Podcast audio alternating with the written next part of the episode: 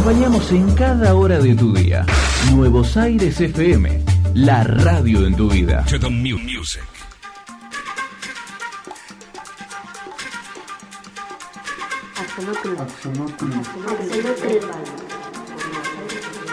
Axolotl Nerd Radio por Nuevos Aires FM 99.7.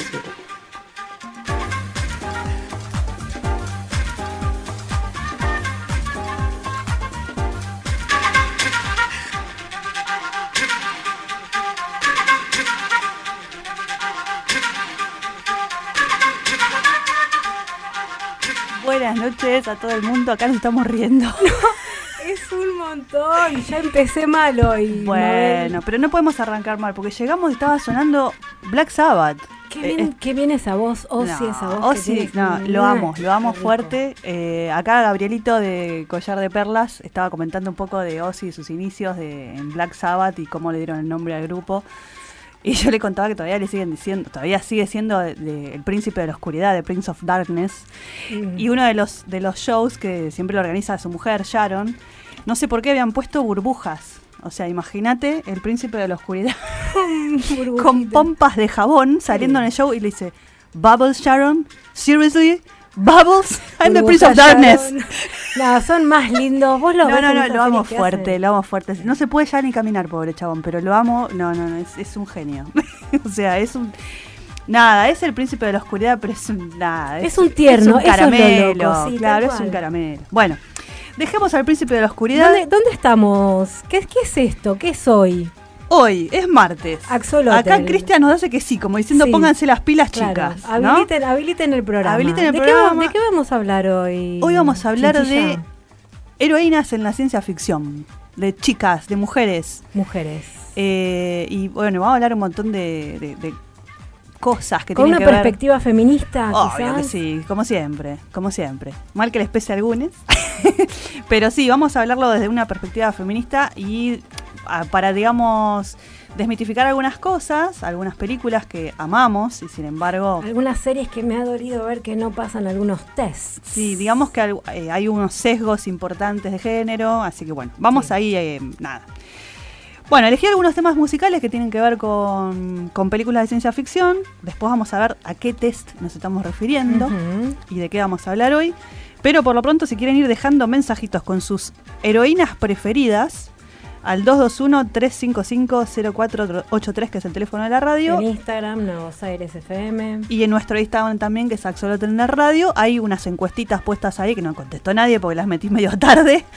Eh, una que hablaba de tu heroína preferida, otra que decía, eh, no, no sé, si, si- cuál de estas películas no pasa el test, ¿no? Y había dos películas muy, muy la conocidas. es, es que si la gente conoce esos tests. Eh, no, no, bueno, pero la pregunta era más genérica. Era un poquito más genérica. Así que nada, métanse en el Instagram de Axolotl en Radio y fíjense qué hay. Interactúen ahí. ¿Mandamos el primer tema?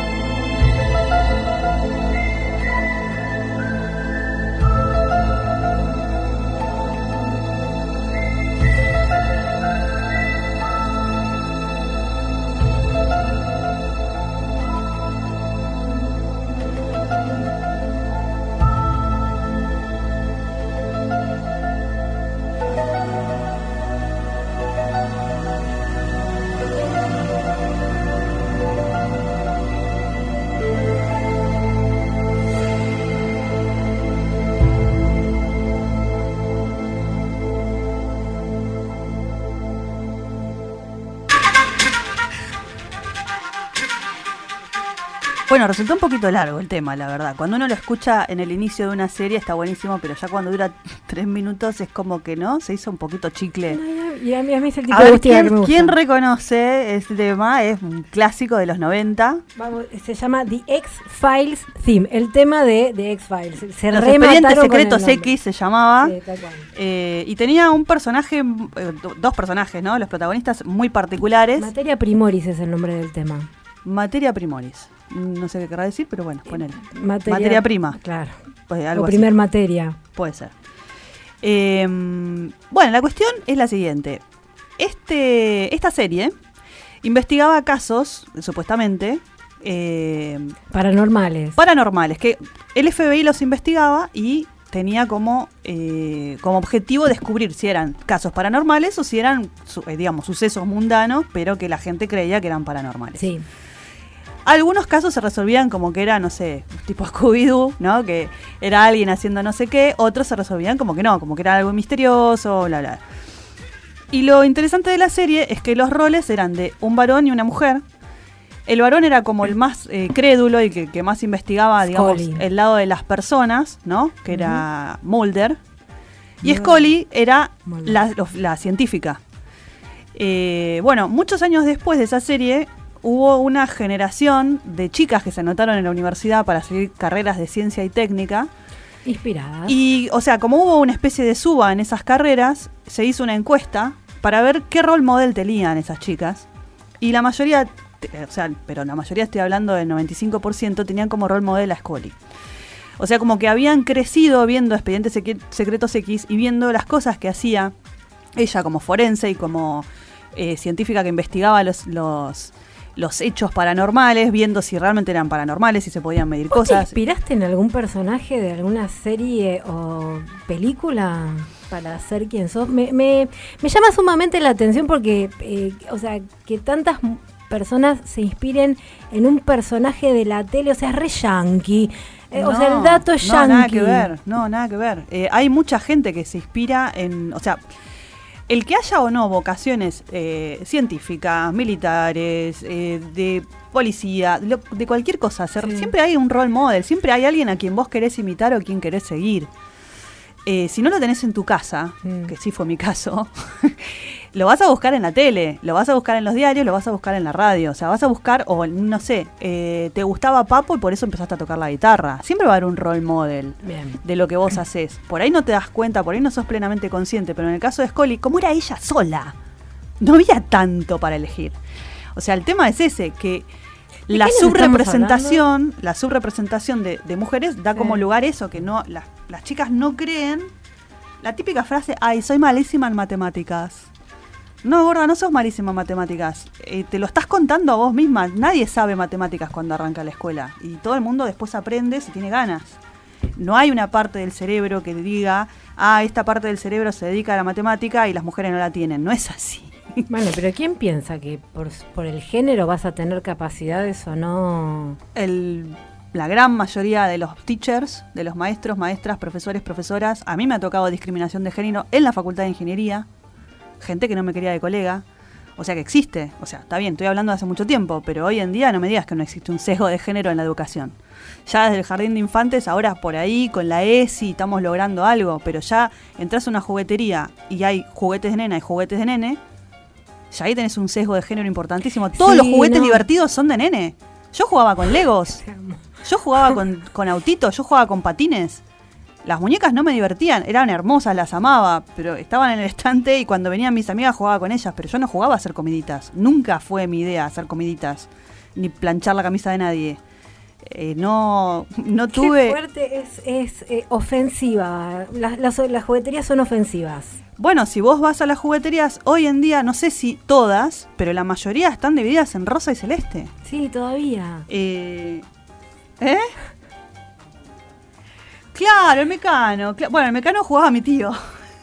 Eh, el Rusty también jugaba yo. Qué divertido. Eh, ¿Qué sé yo? El Scalectric.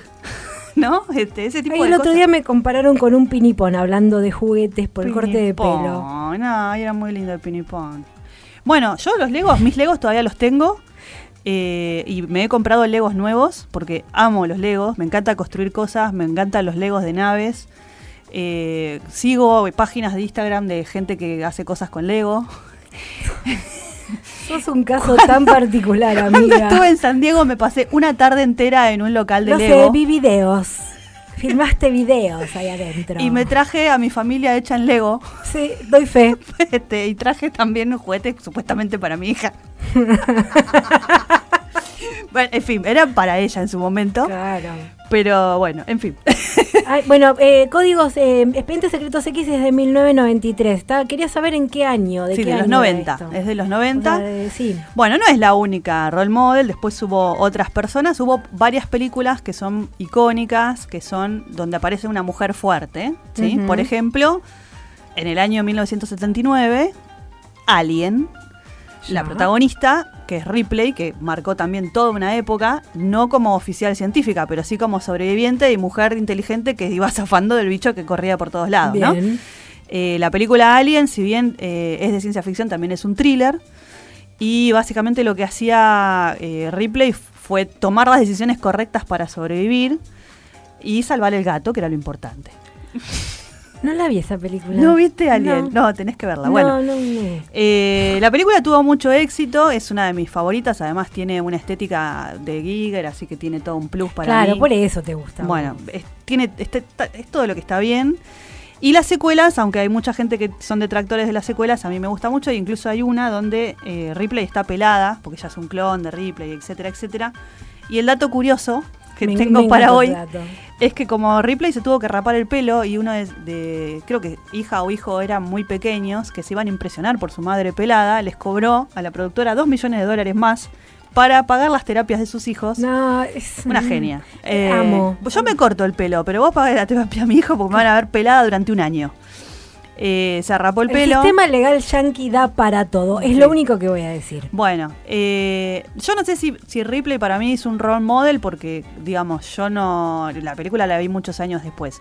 Pero sí esa sensación de yo quiero ser como ella, Bueno, Sara Connor. la tengo con ella, la Sí. tengo con Sana Connor Sí. eh, y me estoy olvidando de alguien más de esa época también, que ahora se me va a ocurrir en cuanto pasemos un tema musical. Sí, tal cual. Bueno, otro personaje importantísimo fue Sarah Connor, Sí.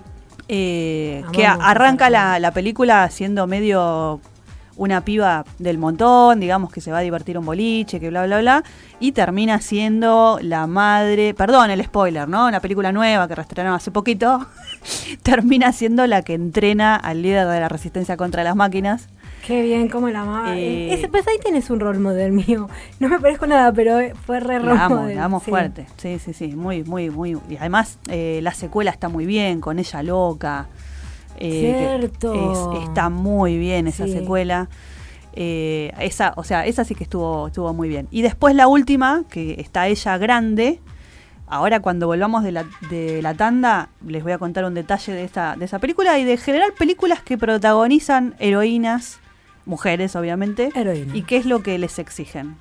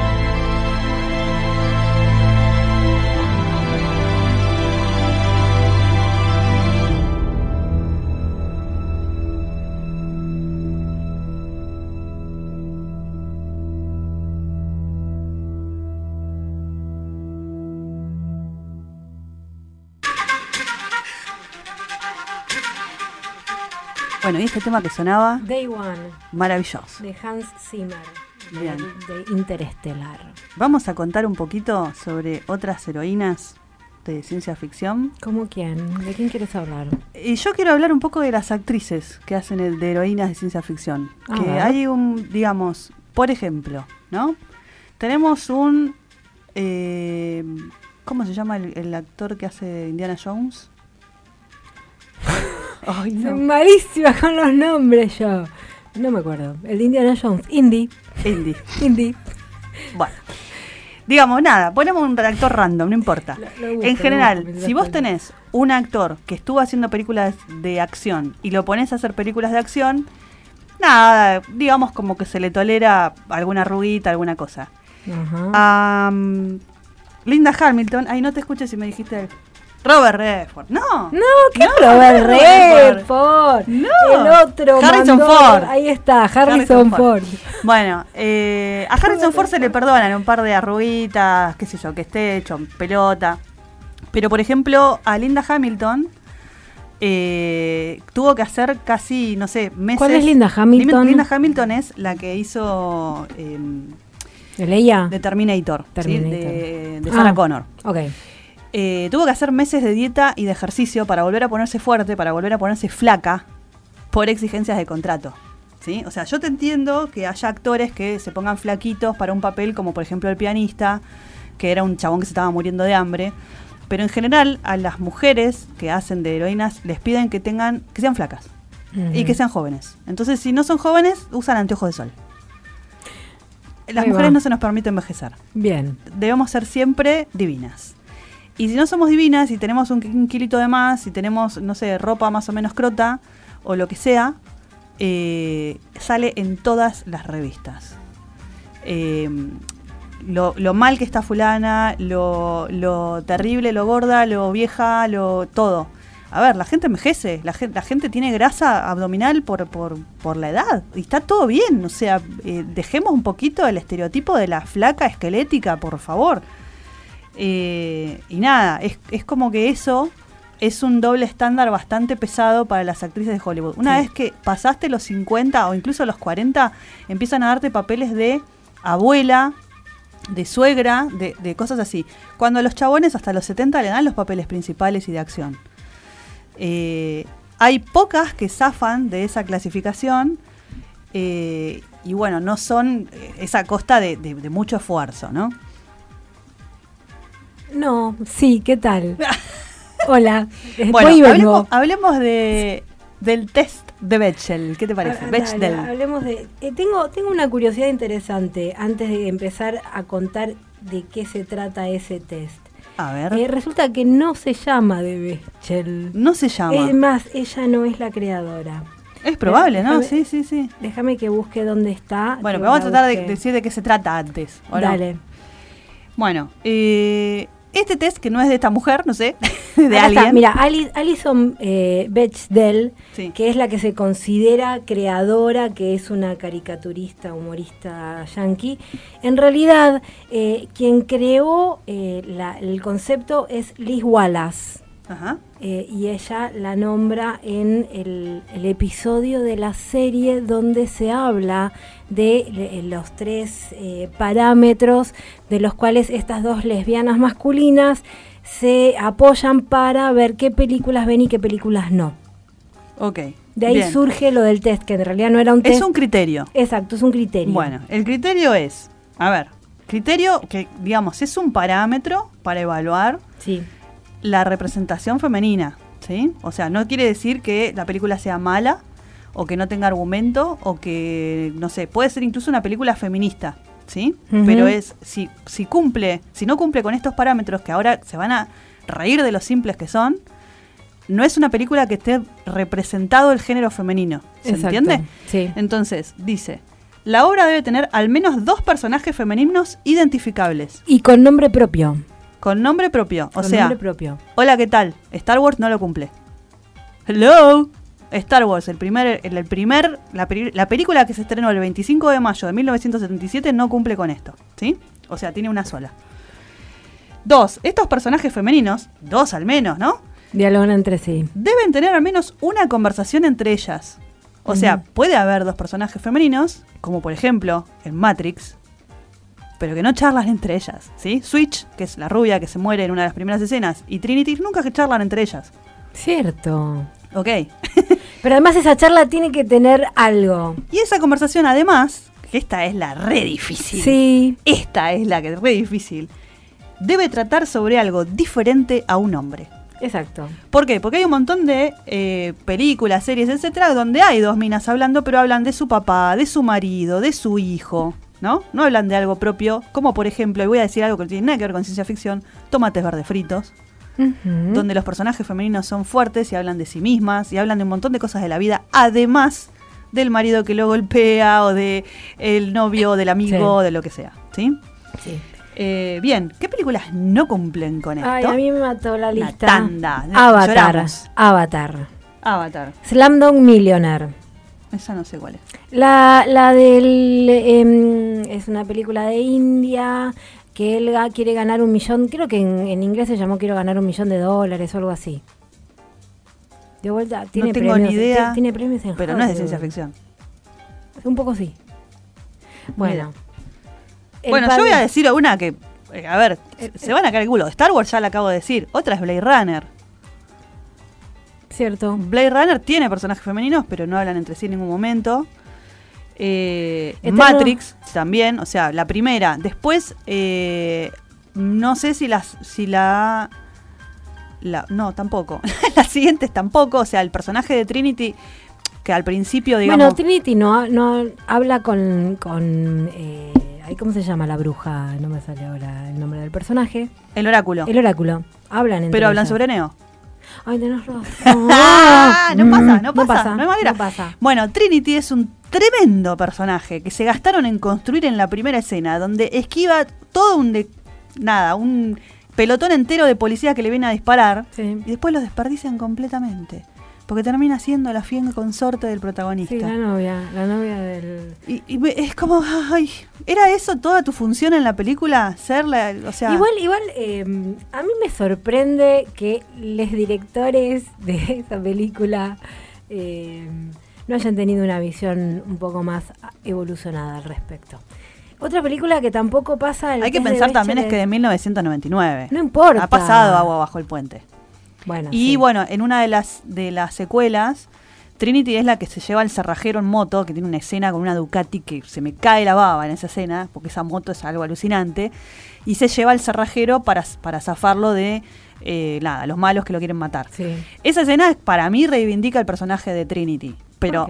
Y porque le da un rol de, de, de- de posta, o sea, de, de- de que es protagonista de la historia en algún momento, no solamente que es la novia de, ¿no? O sea, eh, la fiel Sí, consorte. igual no. Igual la Trinity la ves de costado, siempre, en todas. Sí, bueno, qué sé yo. Eh, Para, para acá que hay una que también me dolió el corazón. Eterno resplandor de una mente sin recuerdos. No pasa el test de Bechdel. No. Bueno, pero hay algunas películas que son como muy personales. Eh, son muy como unipersonales, ¿no? Como, eh, qué sé yo, por ejemplo, está en la lista también Interstellar. Pero, perdón, yo igual no puedo ser muy objetiva con Interstellar, pero ¿qué pasa? Es una película donde hay un protagonista muy claro y si bien hay un montón de gente de la NASA y bla, bla, bla, Mm. está la relación con su hija eh, y, y si bien no hay dos mujeres hablando entre sí, bla, bla, bla, no me parece, o sea, no pasa el test, No. Pero no, no está forzada eh, la sub, no, o sea, me parece que no está subrepresentado el género, que está como, bueno, la historia va por otro lado. Sí. Eh, de hecho, la, la que hace todo el descubrimiento y el seguimiento y que eh, termina siendo la heroína de la historia es la hija. Entonces, eh, digo, el test es un parámetro, no nos casamos con ese test, ¿no? Bueno, pero está bueno para utilizarlo. Yo ya lo había escuchado hace unos años, después me olvidé. Bien, vamos a ir a una tandita y después vamos a seguir Ay, hablando del tandita, test. dale, la tandita, Tanda, la tandita y un temita. Corre, frena, pensá, expresate, escuchá, andá, vení, caminá, amá y dejate amar. Mientras nosotros te acompañamos. Nuevos Aires FM 99.7 MHz, la radio en tu vida. Es la hora 21, 33 minutos. Mándanos tu mensaje de audio por WhatsApp al 221-355-0483.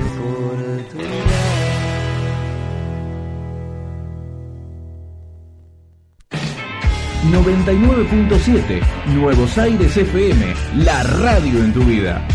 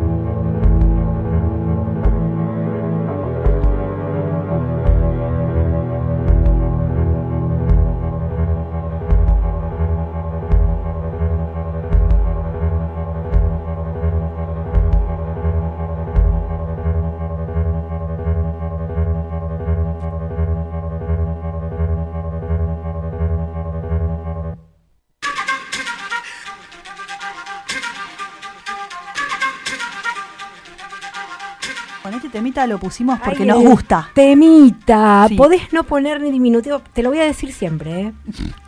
If I Had a Heart de Vikings. Bueno, ahí tienen flor de personaje femenino, no tiene nada que ver con la ciencia ficción, es más bien histórico, ficción, pero flor de flor de personajes. Muchos muchas personajes femeninas que hablan entre sí tienen nombre propio. Bien. Contame dónde sale el test famoso. Te cuento, a ver. Cuento. Eh, Alison Bechdel, que es una historietista y activista de Estados Unidos, conocida por crear historietas con temáticas LGBTQ, feministas y políticas, en el 83, 1983, escribió la historieta Dykes, Dykes to Watch Out For, lesbianas para tener cuidado. Y parte de este cómic incluye The Rule, la regla. Aquí los personajes centrales del cómic pasan eh, por el, pasan por un cine y una le pregunta a la otra em, cómo hace para elegir las películas. Entonces la respuesta es, yo solo veo películas que cumplan con tres requisitos básicos. Estos, estos tres requisitos son tener eh, al menos dos mujeres como personajes que hablen entre ellas y cualquier cosa que no sea un hombre. Después, eh, más adelante, la regla número uno, que era que había que tener, la película tenía que tener dos personajes mujeres, se modificó para lo que ahora se llama el test y es, tiene que tener al menos dos mujeres con nombre. Claro, ya es un poquito más personalizado, o sea, no solamente dos figuras random, sino eh, bueno, digamos, no solamente las mujeres están subrepresentadas, sino todo el colectivo LGBT+, ¿no? O sea, hay un montón de, cuestiones que quedan afuera. De hecho, estoy mirando acá la, historieta, ¿cómo se llama? Cómic, acá. O sea, todo esto surge de un cómic de, eh, de los ochentas. Sí, sí, sí, sí. Bueno, acá en la encuesta que yo puse si conocían el efecto Scali, eh, uno puso sí, soy refan. No, ni idea quiénes fueron cuatro votos. ¿Sí? Y, ah, existe eso, dos votos. ¿sí? O sea que la gran mayoría de la gente ni sabe quién fue Scully, Scully, no sé cómo se dice. Scully. Eh, Scully, eh, o no conocen el efecto Scully, que fue esta cuestión de una buena influencia, un buen role model para que otras chicas se sintieran identificadas con el rol de investigar, de ser científica, de ser eh, algo en tecnología.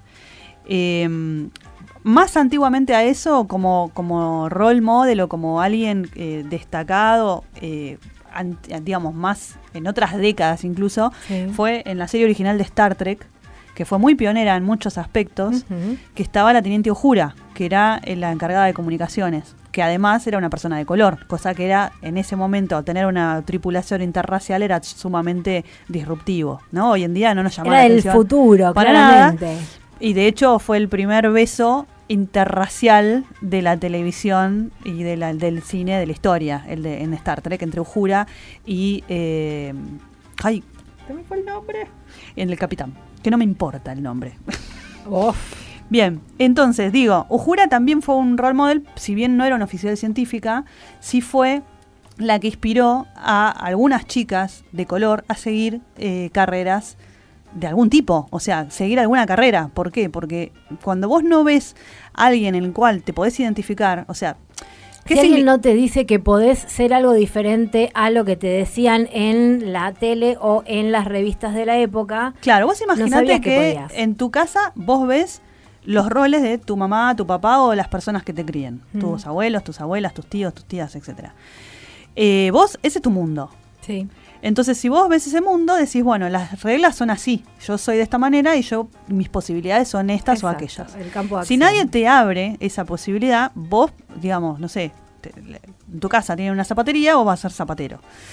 Eh, si vos te empezás a relacionar con otra gente diferente, empezás a decir, ah, bueno, podría no ser zapatero, podría ser otra cosa. Yo podría ser abogada, no sé, algo. Sí. Entonces, en general, cuando uno construye su identidad de pequeñe, ¿no? O sea, estamos jugando con distintos juguetes, estamos viendo de qué manera eh, nos identificamos con algo. La identidad se, se, se forja a través de la identificación.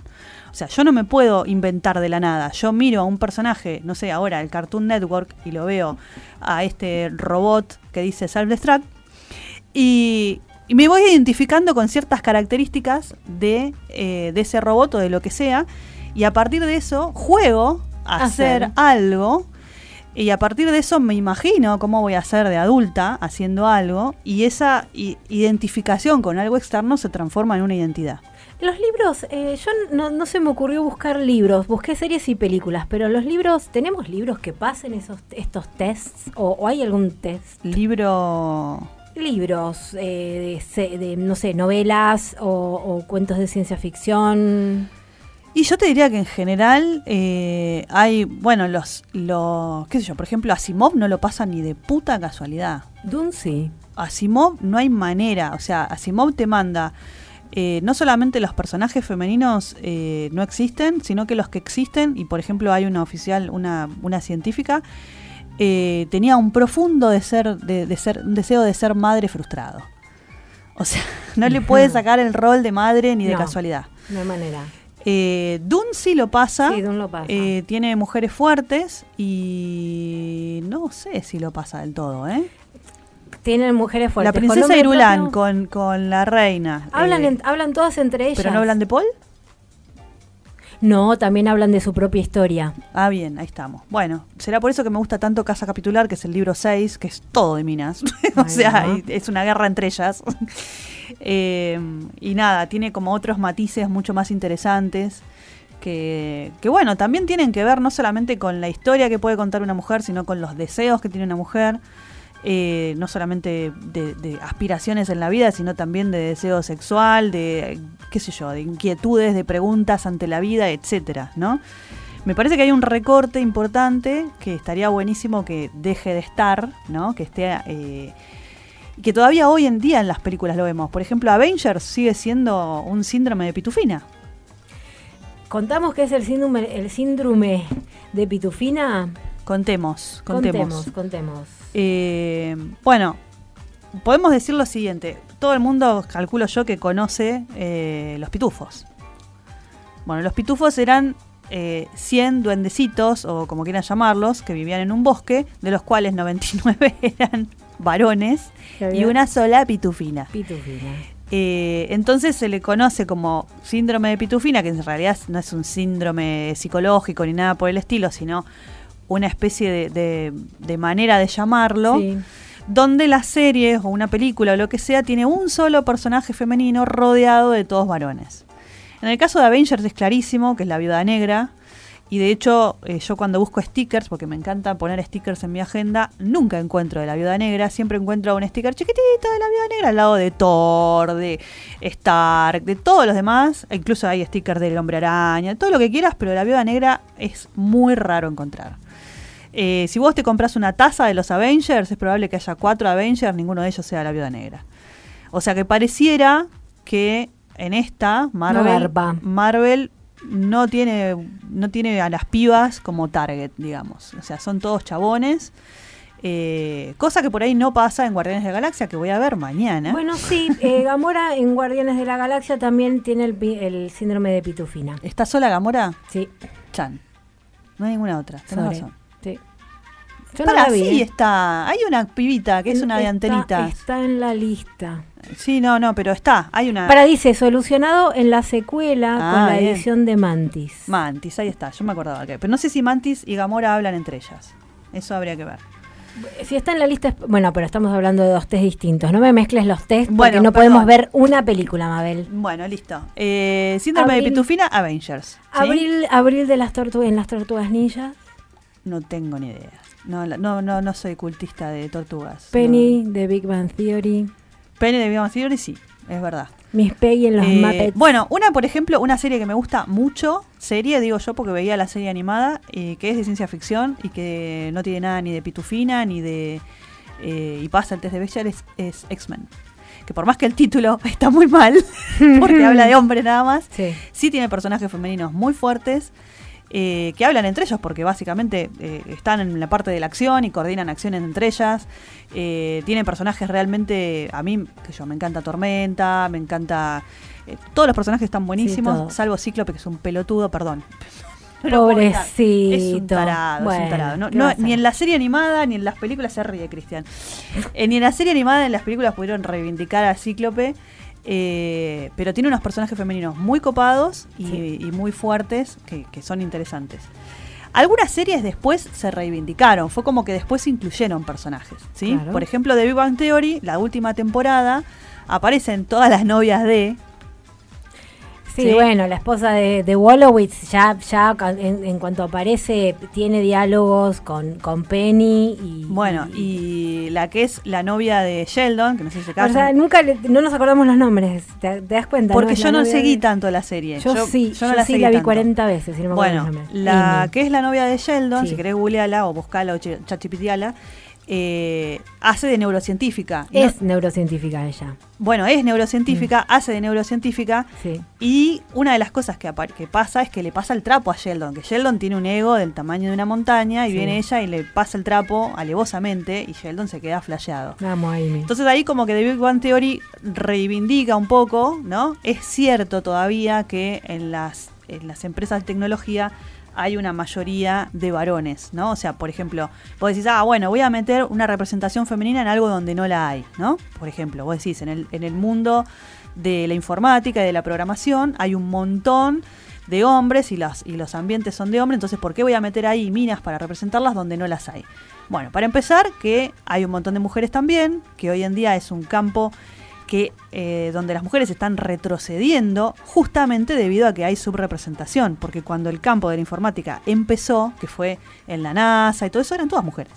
Todas las calculistas científicas, que eran, las, por ejemplo, las Hayden Fugers, eran eh, las chicas que hacían las cuentas, eran calculistas científicas, no eran cuentas, eh, digamos, simples, eran cuentas realmente complicadas para las cuales había que entrenarse, eran todas mujeres. Cuando ese campo se empieza a expandir, los hombres dicen, che, está bueno esto, eh, codazo, codazo, chau chicas, ¿no? Eh, bueno. Y hoy en día, bueno, la facultad de informática y los lugares donde hay informática, sigue habiendo una mayoría de varones, pero hay una representación muy grande de mujeres. Eh, pero bueno, sigue siendo esta cuestión de, por ejemplo, las mujeres que quieren programar videojuegos tienen que estar como demostrando todo el tiempo que juegan videojuegos y ese tipo de cosas, ¿no? Entonces es un plomazo, eh, estar todo el tiempo demostrando que valés, que qué sé yo qué, que, que, podés estar en ese campo y no tener que simplemente hacerlo tuyo y listo. Sí.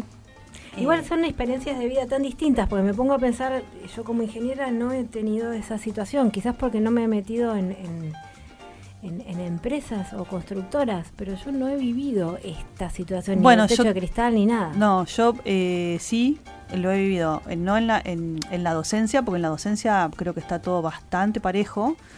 Eh, por lo menos en ingeniería hay, hay muchas jefas de cátedra y demás. Nunca hubo una decana de ingeniería, tengo que decir eso. Y el consejo directivo creo que son todos hombres, eso también. Eh, pero ahí no sé si no es una cuestión de interés o de, o sea, las posibilidades están. Yo creo que si uno quisiera podría. Te estoy hablando por boca de ganso porque nunca me presenté a nada, ¿sí? ¿Futura de decana? Me encantaría ser decana. Ay, ya, por favor. La gestión Chinchilla Raquena, decana de la Facultad de Ingeniería de la UNLP. bueno, vamos a ir a un tema musical. Gracias, dale. Y después nos vamos a despedir y voy a leer las respuestas de cuáles son tus heroínas preferidas de la ciencia ficción, que hubo un montón de gente que contestó, ¿eh?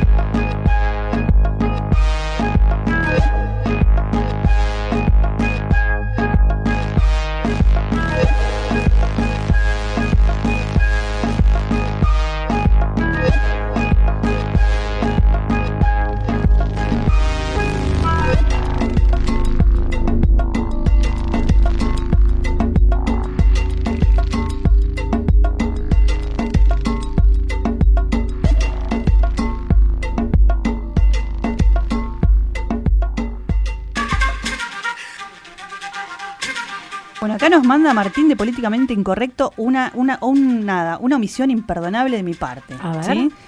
Eh, ¿Cómo se llama la chica que pelea contra los muertos vivientes que están infectados? Es Alice de eh, Resident Evil. ¿Cómo me puedo olvidar de Mila Jovovich? Es imperdonable lo mío. me la antes de Imperdonable. venir. Lo puse en las historias. Amo a. Mila Jovovich, amo todo lo que hace, no me importa nada. Eh, son varias películas con la misma protagonista, sí. Las películas son un bodrio, yo la amo. o sea, la primera película está muy bien, el resto son Quinto elemento. cualquier cosa. Resident Lilo. Multipass. ¿Le Y podemos mandar a- un mensaje a Ámbar? Le vamos a mandar un beso muy grande a Sí. Ámbar, que está escuchando Qué y que dice nombre. que está buenísimo lo que, está, lo que estamos hablando. Así que Gracias, muchas Ámbar. gracias, Ámbar. Eh, y bueno, a todos los que mandaron mensaje. No sé qué pasó que eh, hoy eh, Lorena no nos trajo Coca-Cola. No sé si se durmió, No, algo, pasa. no, no pareció Lorena, me siento solita. Sí, sí, sí, no sé, algo pasa. Bueno, eh, se nos ha ido el programa, así Se como que no quiere la cosa, le Sí. que dar el pase a Anita, que ya está por acá De Bruja vueltas, Nocturna. Bruja Nocturna.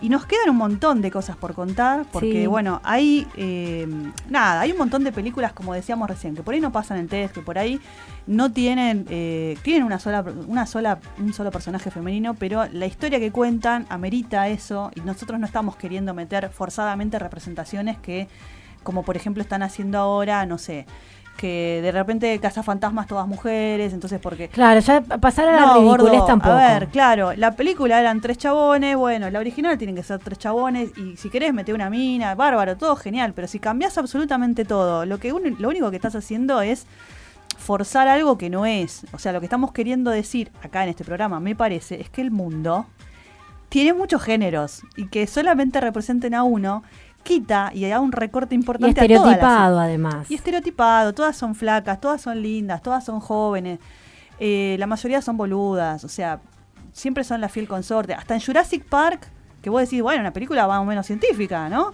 Hay una sola científica eh, que dice un discurso que es buenísimo, que nada, se los prometo para la próxima, pero es ella sola, ¿no? Entonces, bueno, ¿de qué estamos hablando? Igual está cambiando un montón. El cine ha cambiado un montón, muchísimo. Estamos siendo representadas mucho más fielmente que antes. Y las series también. Sí, Sí, sí, sí. La verdad que sí. Eh, bueno, agradezcamos eso. Hay dibujitos, series, películas donde aparecen eh, protagonistas, consortes que tienen personalidad, que no son solamente la novia de o la hija de o la madre de, sino que tienen su historia propia y su impronta y su sello ahí, digamos, fuerte. Así que bueno, yo voy a brindar, Brindemos. tengo sí. mucha sed, voy a brindar por las mujeres fuertes Brindemos y por, por las protagonistas de ciencia ficción. Sí. Y vamos a agradecer a una, gracias Cristian eh, por ser siempre el, el ser paciente que nos banca en todo. Eh, gracias Juana, qué lindo programa hiciste. Gracias, Jota. Te quiero. Bueno, gracias, Cristian. Gracias a todo el mundo y nos estamos escuchando el próximo martes. chao.